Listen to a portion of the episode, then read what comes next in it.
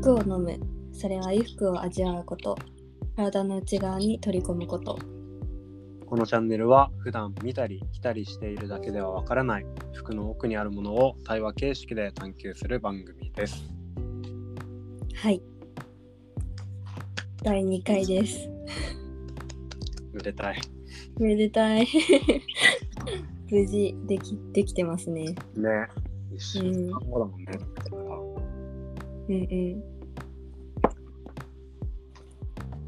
じゃあ今回のテーマははい、今回のテーマはズバリ古着の魅力について話していこうかなというふうに思っております。はいもう一番最初って感じだねそう原だね点。うん一番好きなものを一番最初に持ってきたって感じですね。うんうん ここから始まるよねそうだね。うんうんまあでも今日は結構浅めにちゃんと最初を触れるっていう感じになったらいいよね。そうだね。ぶっちゃけ、特に勉強とか調査とかはほぼしてないので、そうだね本当に基本的なこと確認するみたいな。そうだよね。うんうん。うんこんな感じでやってういんこうと思います。うん。はーい。はーい。じゃあまずだね、うんそもそも古着とは何ぞやっていうのをうんあのウィキペディアから引用してちょっ と話していこうんう。でじゃあ読んじゃうね。うんウィキペディアでね古着って調べると冒頭の文章でうん古着かっこ古着とは過去に着用されたことのある衣服個々の衣服をあ衣類を指すほか服飾品が回収され古着業者により分別や選別されあ選別がなされて製品化され再び市場に出回るものの総称として使われるっていうふうにうん書いてあるっす。うん。難しい言い方。まあ確かに。 でもこれが多分ね間違ってない言い方とういうか、ん。そうだね。うん。そんな気が確かに。でも本当にそうだよね。過去に着用されたことがあるものが再び市場に回ってるものを、うんもう総称で古着って呼んでるよね。だと思うんうん。でもなんか最近ってさ古着系みたいなさなんかファッションの系統みたいな感じの言葉でも使われてたりしてる気がするからう。うんうん古着っていう言葉にもうちょっと違うこうビジュアル的なイメージを持って古着っていう言葉を使ってる人もいるんじゃないかなとは思うけど、うんまあ、そもそもの言葉の意味はこれだよなって思うかな。うんうんうん。そうだね。確かに確かに。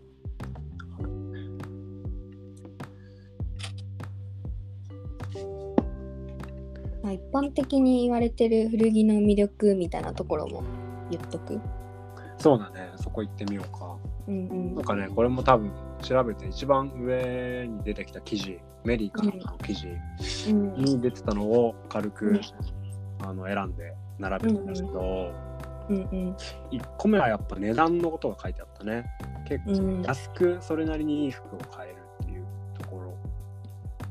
とか、うんあとね人と被らないなんかオンリーワンなアイテムが結構多いじゃない、うんなんで人と被らないからいいよねっていうのもあったしあとはね経年変化が味わえるっていうのもあったうん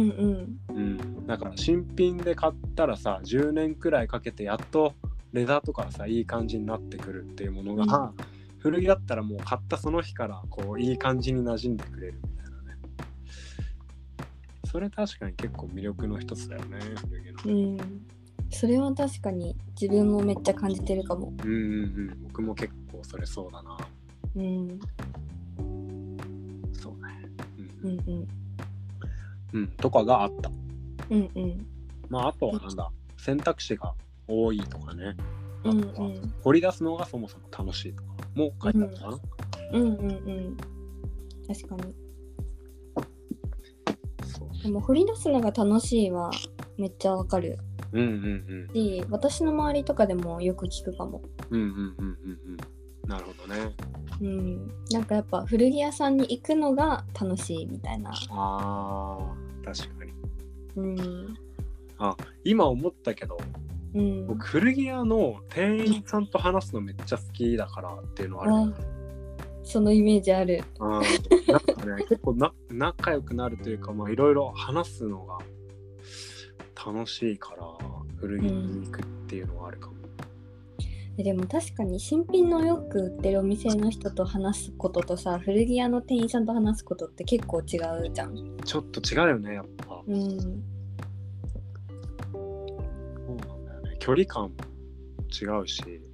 うん、やっぱりこう新品になると結構接客されてしまうというそれはまあいい意味でも悪い意味でもだけどうんうんなんか古着屋の店員さんは極端に言うとなんか友達に会いに行くみたいなくらい、うんラフな感じで先輩みたいなそうそうそう先輩って感じだよねわかるなんか楽しいか確かになんか知識とかが自分よりもある人と話すってやっぱり楽しいからさ、ないや面白いねうん、古着屋の人人ってやっぱその自分がの店に並べてるものはさ私なんかよりもすごく知識があるからうんなんか話せば話すほどいろんなこと聞けて楽しいよね。そうだねそうそう本当本当に詳しいよねやっぱりそう当たり前といえば当たり前なのかもしれない、そうだね。 うんうん。確かに。でも選択肢が多いとかはさ、うんでも古着って言ってもさ、過去に大量生産されてたものの、まあ、残ってるものなわけじゃん。そうだねそうだねけどまあいろんな年代のいろんなシーズンのいろんな国のものがあるから選択肢が多いって思うのかな。多分それは結構ありそうだよねうん。なんかそう僕が結構古着が好きな理由の一つになんかこうちょっとさ市場経済から離れてるみたいなイメージがあって、うんうん新品の服ってさある程度こう今何が流行ってて何が売れるかとかそれが計算されてる部分が多いじゃないもちろんさデザイナーとかだったら新しいものもっとよりかっこいいものモードなものとかをこう提供してるっていう側面もすごくあるとは思うけどもうんやっぱどうしてもその新品っていうとこう資本主義を感じてしまうというか、うん、マーケティングがね、うそうっそうすそうらそうね、そうそうそうそううっすら透けちゃうんだよね、マーケティンうんグマーケティングされてる私らってそういう。そうそうそう古着はやっぱり一回市場に出て戻ってきてるのがみんなフラットに並んでるからうん、まあもちろんその古着屋のね店員さんのピックとかさそういうのはもちろんあるけどもやっぱ新品と比べるとそこのねなんて言えばいいんだろうねこの感じはうん、うん、まあ、うまく形容できないけどうん、なんか僕はそれがさなんか何のしがらみもなく服と僕とのこう1対1のこう睨み合いじゃないけどなんつうんだろう対峙してる感じ向き合ってる感じがうんうん、古着の方がより強く感じられて好きっすね。うん、え、でもそれめっちゃわかる。あ服、服、その服自体の魅力をちゃんと見れるというかう、んうんうんなんか、うん、服一個ずつめっちゃ見るしう、んなんかこのシーズンだからとか関係なく、うんその服が欲しいかどうかだけを考えるみたいなわかる。自分がのクローゼットに連れてきたら楽しいかどうかだけを考えられるみたいなうんうんうんのはやっぱ古着屋さんで感じられるものだなっていうのは確かに思う。ねえうん、うん、やっぱその古着の方が純粋になんかときめくみたいなのが強いかもわかるかななんかさうん、例えばだけど服買う時ってやっぱりさこうれん欲しいけど値段いくらかなとかさ、うん、あーなんかなんつうんだろう、まあ、いろんなこと考えちゃうで、あの服買うかどうかって悩んだり決めたりすんじゃん結局、うん、うんうん、古着屋で僕買い物する感覚ってあこれだみたいな結構早いのなんかうん、出会感った覚的な感んだよね。そうそうそう。あれは、いや、わかんない。古着だからかはわかんないけど、じうん、なんか、やっぱ傾向として僕は古着屋で買い物するときの方が、そういう、あピーンってきて、これだみたいなのが多いうんうん気がする。確かになんかさショッピングっていうよりかはこうアートに触れてる感覚に近いというかなんか出会っちゃうかどうかみたいな感じるかどうかみ たいなでもなんかいや、わあかる。のなんて言うんだろうショッピングモールとかにあるようなお店に行くとうんうん。そうなんか値段と時期となんかどんぐらいどの場所に来ていくかなとかうんうんを考えてなんかバランスと取るみたいなうんうこんとをするけどなんかそことはやっぱ違くてもうなんか感覚的に自分がどうかみたいな 感じみたいなのはめっちゃわかるなって思った。あ本当確かにさ今思ったけど、まああくまで傾向だけどさ新品の服見に行く時ってさある程度こういうアイテムが欲しいって決まってないしあ決まってる。かもどっちかっていうと欲しいというか必要だから行くみたいうんうん。なだからそれがある場所に行くみたいなそう売ってるのを分かってて行くんだよね。そうそうそうそうそううんうん古着屋はさなんかなんかあっかなみたいな店員さんと話してこうみたいな感じで行って気うんづいたらめっちゃいい服あって爆買いするみた いなさ散財するよね。うんだからちょっと予測不可能というか、うん。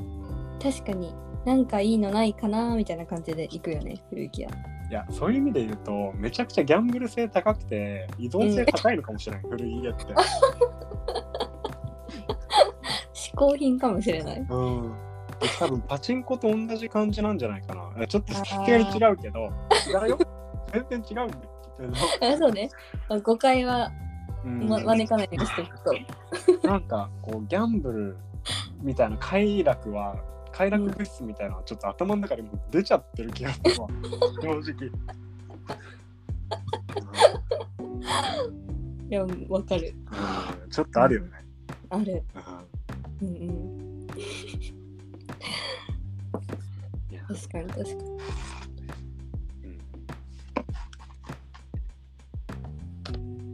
私はなんかそのうん経年変化うんのところは多分自分の中ですごく大きくてうんうんうんそうなんか前に来てた、まあ、人までいかなくてもなんかその私今この私が古着屋であってその古着屋に並ぶ前がなんかどうだったのかみたいなのをがなんか想像できる、うんうんうんまあ、リアルなことを知らなくてもいいんだけどなんか妄想できるみたいな。うんうんうんのがめっちゃ勝手に妄想してるだけだけどなんか深いなって思うから、うんうんうんなんかそういうのがこう服の例えばちょっとよれてたりとか,、うんうんなんか傷がついてたり塗り直されてたりとか、うんうんなんかそういうの見ると余計うわ欲しいってうんはないっはいちゃう、はいあ私も歴史刻みてーってなるあはいみたいはいいいねいや確かにそれも魅力だねな、うん僕も結構思うわなんかこの間さうん、多分何年代って言ったかな60年代だか80年代だかのワークジャケットを買ったのようんうん結構もうワークジャケットといったらこれだろみたいなしんなんかザ・ワークジャケット買ったのねうんうんで結構色がすれててうんで丈そんな長くないんだけど身幅がめっちゃあったのうんうんこれ絶対デブの人が来てたなみた いなででもさ結構あの直してる部分とかいっぱいあって、うんあー作業着だけどちゃんと長持ちするように着られてたんだなみたいなものは感じられてうんそういうのもいいよねうんうんうんえーいいねうん確かになんか擦れる場所とかさよれる場所によって前の人のその愛用してた人の体型とかちょっと想像できたりするいもんやねそうだねなんとなくわかる、うん確かにそういうのもあるねうんなんか私らさボロッボロのさ T シャツにめっちゃ惚れるやんあーあるね、ねもうえ破れそうだけど大丈夫っていうくらいのうん T シャツとか見つけちゃったらさうんうんやばいよねやばいなんかねこう襟元がさうんこうケバケバしてくる着てるやつとかあとはもうプリントがさこああ生地にパキパキにうそうそう溶け込んでるみたいな、うんうんうんめっちゃテンション上がっちゃうんだよわかるーあれやばいよねなやばいうんあと色あせ方俺めっちゃ気にしてるえー、なんかうん好きな色あせと好きじゃない色あせがあってうんうんまあ分かりやすく言えばさ部分的に汗ちゃったりするとやっぱりちょっとうーんってなんだけどうんうんこう綺麗に汗ててかつなんかねなんて言うんだろうな黒がさ汗るとさ、ちょっとグレーっぽくなんじゃんこうんううん白もやがかかるみたいな、うんあれがねなんかすごい綺麗なやつとか見るとね感動しちゃうんだよねまあ分かったかも ああわかるそういう T シャツ辰巳よく持あってそうるそう結構持ってると思ううんあれがあわねか好るきなんですよねなんかさこうしまう場所によってはさなんか日焼けしちゃったりとかしてさ、うんはなんかただ置いといたら色あせたみたいなうんのもあるけど、なんかそうじゃなくてちゃんと着古してうんうん洗濯して洗濯してそれ着ていろんなところ行ったから汗たんだねみたいなうんうんうんのはなんか綺麗だよね。そうねめっちゃ綺麗うん、あれはでもな何によってああなれるのかはちょっとわかんない けど確かに自分らが新品買ってそこまでやったことないからね。ねそうそ うそう何着かねこう、うん自分でいい色汗出てきたなみたいなのあるんだけどええそうそうやっぱ黒 T は面白い そううんうんいううん汗で言うと、えーうんあのえその T シャツはどんぐらい前に買ったのでも言うても大学12年とかだから78年前くらいだと思うんだけど、うん、まあ、マイナス結構来てるからだんだんねうん汗てきたでもやっぱりねあの1万円くらいしたのその T シャツ新品であのブランドの T シャツ買って1万円くらいして、でだからそれなりに素材とか作りとかやっぱしっかりしてるんだと思ううんっていうので普通に着てたらねやっぱ結構いい感じになってきたでもいい古着になる服ってやっぱりちゃんと作られてるよね。うーんそうだねうんやっぱそういいものは残っていくし残った先でまたいい形で消費されていくんだなっていうのは古着見てると結構思うかもうん、めっちゃ思う、ね。ね。うん、ちゃんといい作りされてたら、うんもう手入れすればいくらでも着れるし、そうだね。うん、確かにな。それ思うな結構。うんうんあそうねだからさ僕が古着やっぱ今面白いなって思うのはうんうーんと今の例えば名前出しちゃうけどギャップとかさえっ、と今だとどこだろうなとちょっとごめんギャップしかパッて思い浮かばないけど。うんあのーカジュアルブランドって言われるブランド、うんうんなんか90年代くらいから流行りだし流行りだしとか出始めたきゅその当時はさバナナリパブリックとかうんあと J. クルーとか、うんえっ、となんだエディ・バウアーとかか今もショッピングモールに入ってたりするけどさあそこら辺の、まあ、古着が今すごい人気出ててでなんかでも今そのし今言ったブランドの新品見に行ってもあんまときめかなくてね正直うんただ当時の90年代のそれらのブランドはもうすごく輝いて見えるわけうんうんそれなんでなんだろうってなってちょっと考えてみたらなんかやっぱ90年代の服作りうん結構面白いかったんじゃないかなって思う。なるほどなるほどうん、どういう理由でかわかんないけど結構あそここだわるんだみたいなカジュアルブランドでだようんなんかねこうアウトドアのベストとかってさ後ろに地図を入れられるようにすっごい大きいポッケがついてたりするんだけど、うんうんなんかそういうデザインをなんか普通のカジュアルな服に取り入れてたりとかさなんか普通のジャケットなのに絞りついてたりとかうんなんかね遊ん遊び心とかものづくりへのこうなんだろうな真摯な感じうんを感じる服がもう結構多いのかなって思う今がどうなってるのかちょっと正直わかんないけど。うんうんうんえでもそれ絶対あると思うから、うん次のテーマになりそうじゃないそのうん90年代の服作りに何があったのか。めっちゃ調べてみたいねそこら辺。ね、うんうんうんでもまあ社会的にも90年代っていろいろ発達し始めた時期だから、うんまあ、情報もね情報とか技術がすごくね、多様になったりとうんかうんがもすごく増えた時期だとは思うけどでもその服作りっていう業界とか、まあ、そのブランドがあった国うんうんとかはすごく影響を受けてると思うからそうだねに何があったのかを紐解けばわかるかもしれないね。えそれやりますやりましょう。は お願いします。いうんちょっとうん、結構がっつりそれは調べたりしてみたいなうんううん。んえでも絶対あると思う。戦争はなんどどこでどの戦争があったかとかうんうもんうん多分大きいと思うし。そうだねうん。あとやっぱり単純にあの時代ってさ結構経済的にも上向いてたからなんかうん余力あったんじゃねえかなって思う、確かに。遊あびこれ心儲かってたのかもね。 多分それもあんじゃないかなってちょっと思うけどね、確かに。うんでもさ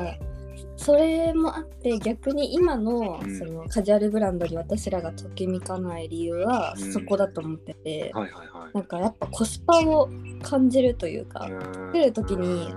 遊び心とか本当にいいものっていうよりかはコスパよくデザインのいいものを作ろうとしているところがなんかちょっと感じちゃった時にあこれじゃなくていいかもってなるめちゃくちゃわかるかも、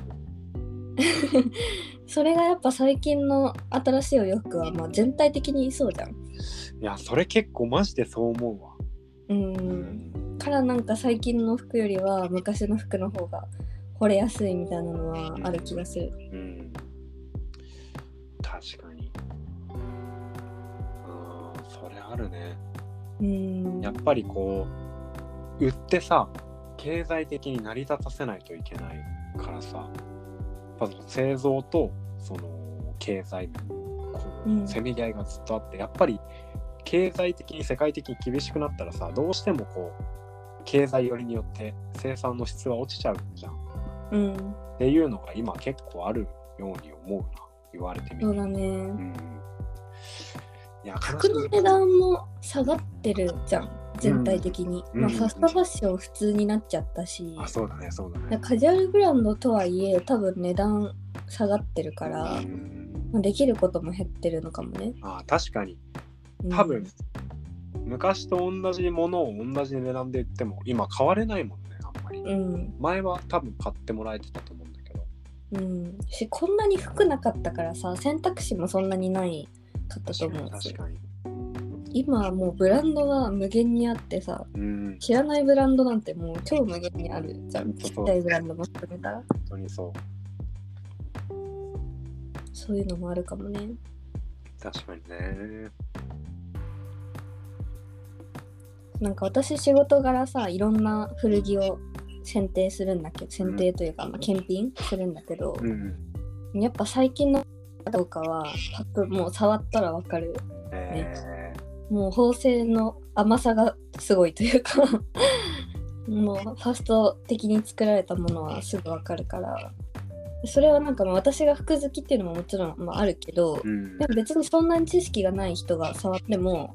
なんかその子に着目してみてって言ったらわかるっちゃうとは思うからそんぐらいにはなっちゃってるんだろうなって思あでう。も分かるよねほんとパッと見ただけでさうん、なんかもうう結構明暗が分かれるというか。ねうん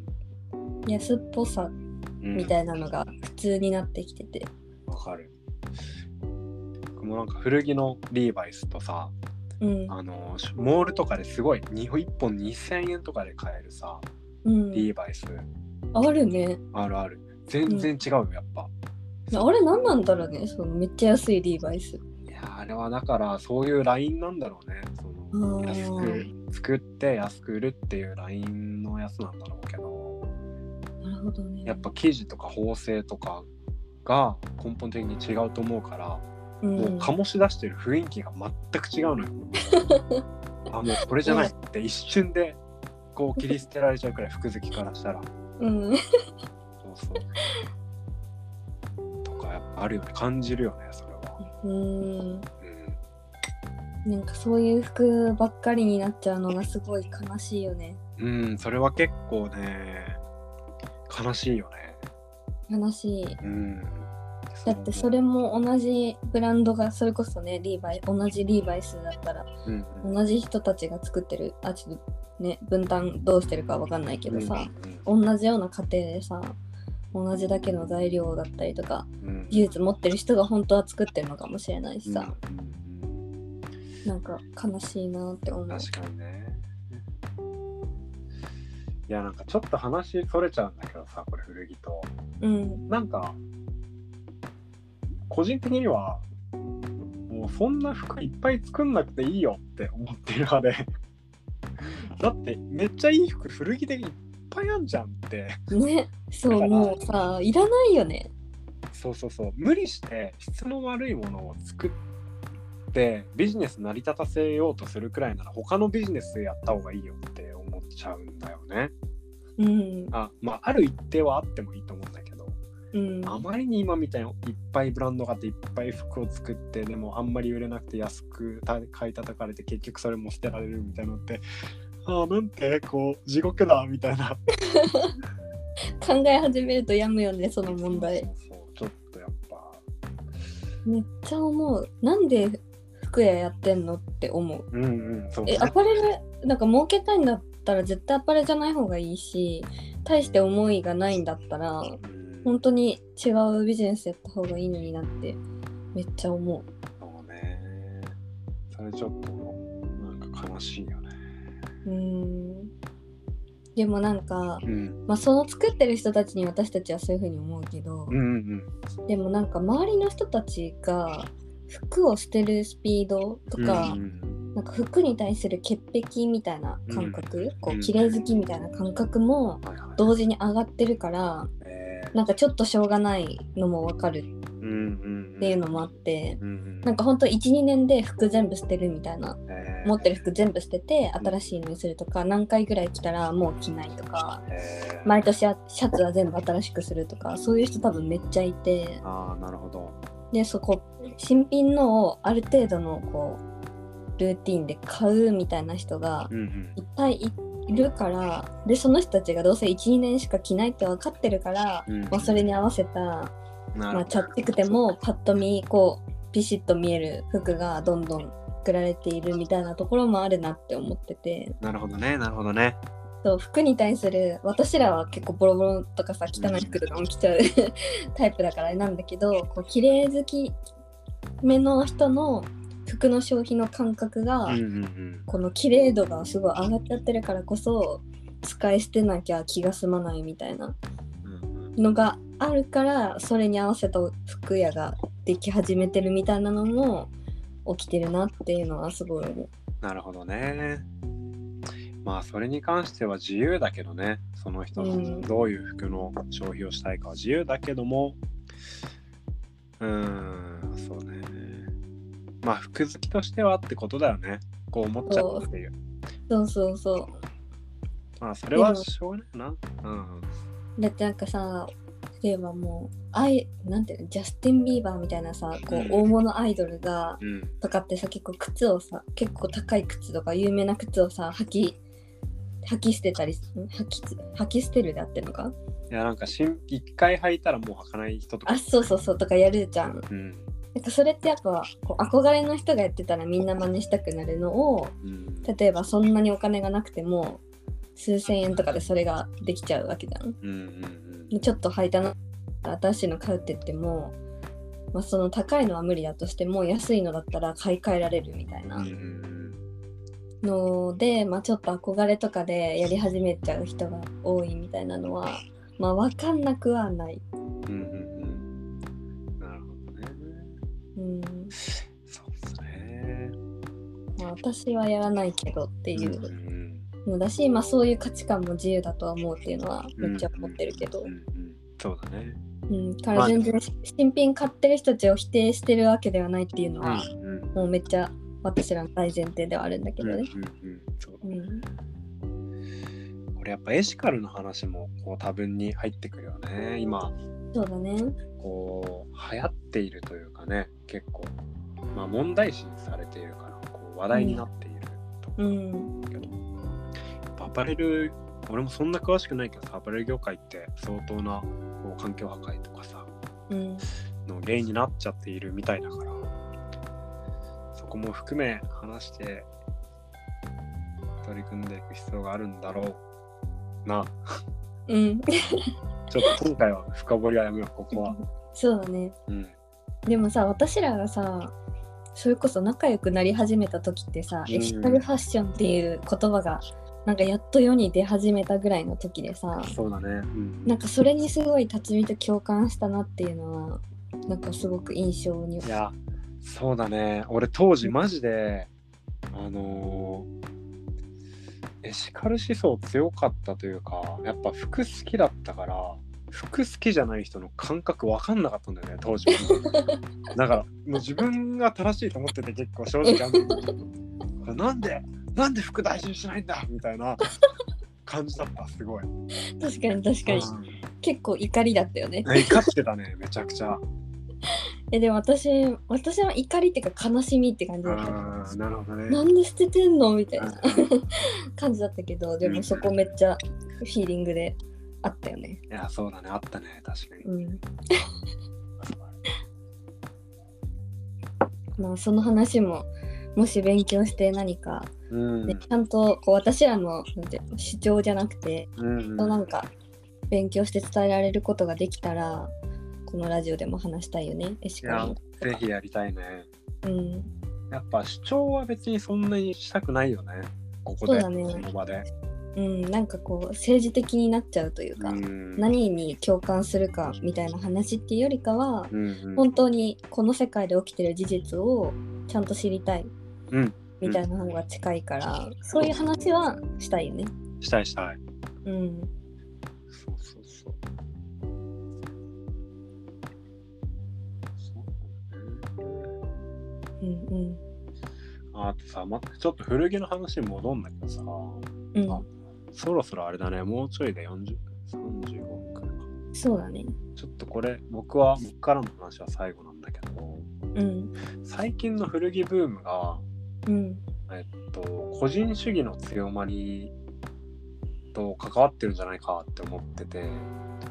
そんな個人主義については僕は詳しくないから深くは分かんないけど、まあ、言ってみればさこういろんな人たちがそれぞれ好きなものにどんどん細分化されていってるじゃない今の時代って。うん、うん、昔はなんかこう一つのアイドルがブワーって人気あって全国民がそれを好きみたいな。感じに言うとね、今はそれぞれの小さいグループでこの人めっちゃ好きこの人めっちゃ好きっていうのがいっぱいあるっていう社会になった時に昔の感じだと例えば肩ショルダーが出てるなんだジャケットが流行ったらみんなそれ着るみたいなうん、うん、イメージがあるけど今はそういうのめっちゃかっこいいって言って着てる人もいるし全然違う人もいっぱいいるみたいなさ時代になってきた時に古着ってそれやりやすいよなっていううん、のをね確かに、確かに。うんうんそうだよね、なんか、なんて言うんだろう。みんなと同じ服を着たく、着たいわ、着たくないまで言ったら言いき言い過ぎかもしれないけど、そういうわけではないみたいな人がすごく多いから、うんうんなんかやっぱお店に売ってるのって一番最新のトレンドのもので、うんなんとなくいろんなブランドで同じようなものが同じ時期に出たりするから、うんうんうんなんかそうじゃないものをってなった時にやっぱり古着になるうんっていうのは確かにあると思ねそうだからさ、ちょっとかっこつけた言い回しをするとさ多分新品の服で自分という人間をこう表現しきれなくなってきたんじゃないかなって思っちゃって、うめっちゃそう思う、アイねデンティティがねそうそうそうそう多様だから多分みんな自己表現しようとして思ってさ服を選んでいるわけじゃない気がするんだけど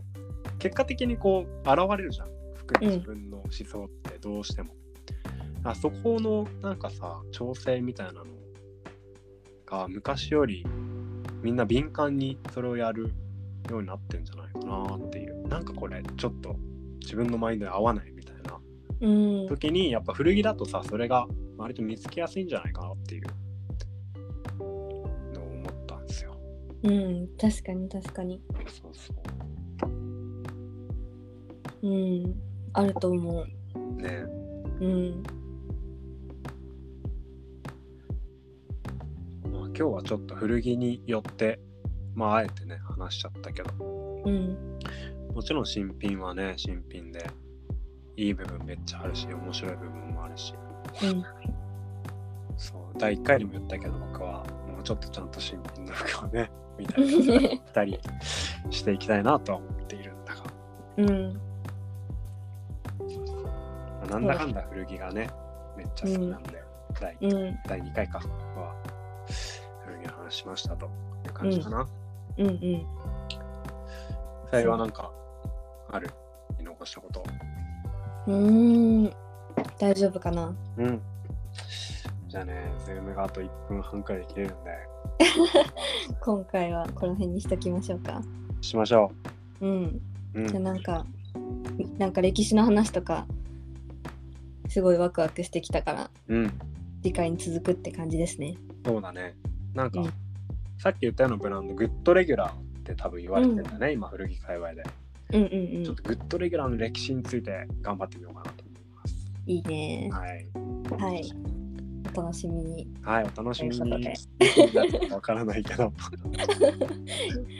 待っててください気長に待っててください。ほんじゃあ、今回はこの辺で終わりましょはーいじゃあねーう。はい、ありがとうございました。バイバイ。バイバーイ